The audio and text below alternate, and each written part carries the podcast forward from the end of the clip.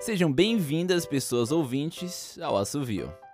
Hoje, temporada 5, episódio 1, a terrível, maligna, absurdamente assustadora mãe de Araki, de R.R. Portela. A primeira regra da amizade é: quando você quer fazer algo com um amigo, você mesmo deve pedir permissão à mãe dele.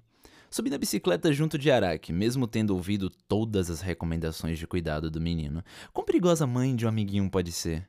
Tudo bem que Araki é meio esquisito, peludo demais, e seus irmãos quase não saem de casa, olhando para mim pela janela com aqueles olhos muito vermelhos, mas. Ah, é só a mãe de Araki, né? Além disso, eu não vou pedir para ele vir morar comigo, só dormir uma noite na minha casa. A gente parou no portão de ferro. Ele destrancou as correntes grossas e entramos. Deixamos as bicicletas no quintal. Ele correu comigo até a porta e, antes de abrir, contou mais um de seus segredos. É. Tenho medo da mamãe.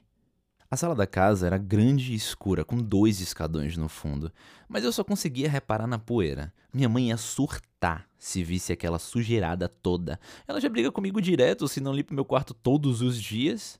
Enfim, Araki me levou até uma portinha e depois descemos as escadas e chegamos a uma espécie de porão, desses de filmes mesmo. Achei que ia ver a mãe dele lavando roupa, como nos filmes, mas ela estava costurando. O único problema é que a mãe dele não usava agulha e linha. Usava um ferrão grudado num bumbum enorme, peludão, e segurava a roupa com suas oito pernas. Ela devia ter mais de dois metros, repousando em cima de linhas presas na parede, criando um determinado padrão pelo porão inteiro. É a mamãe, disse Araki. Dei um passo à frente, assustado. Assim, não esperava que a mãe do meu amigo fosse uma mulher-aranha. Meu pai chama minha mãe de gatinha, mas é só força de expressão. Será que o pai de Araki chama a esposa de aranhazinha? É, tia? Eu disse, chegando um pouco mais perto. Ela ergueu os olhos vermelhos e brilhantes, quase iluminando a escuridão do porão. Ela parou de costurar. Parecia um casaquinho, do tamanho de Araki. Isso não tornava a tia menos assustadora. Uh, Araki pode dormir hoje lá em casa? Mamãe vai fazer pizza e a gente vai ficar jogando videogame até tarde. Eu posso dar o telefone da mamãe para você perguntar qualquer coisa para ela. Dormir em vossa casa é o que pede. Ela falou, a voz ecoando pelo lugar todo. Eu me senti pequeno e Araki tremia feito vara verde. Imagina como deve ser levar um esporro dela. Se ela fosse minha mãe, eu ia limpar o quarto todo dia antes de escovar os dentes. Talvez eu possa aceitar, mas todo desejo deve vir com sacrifício em troca. Agora quem tremia era eu. Ela queria o quê? Minha pele? Que medo!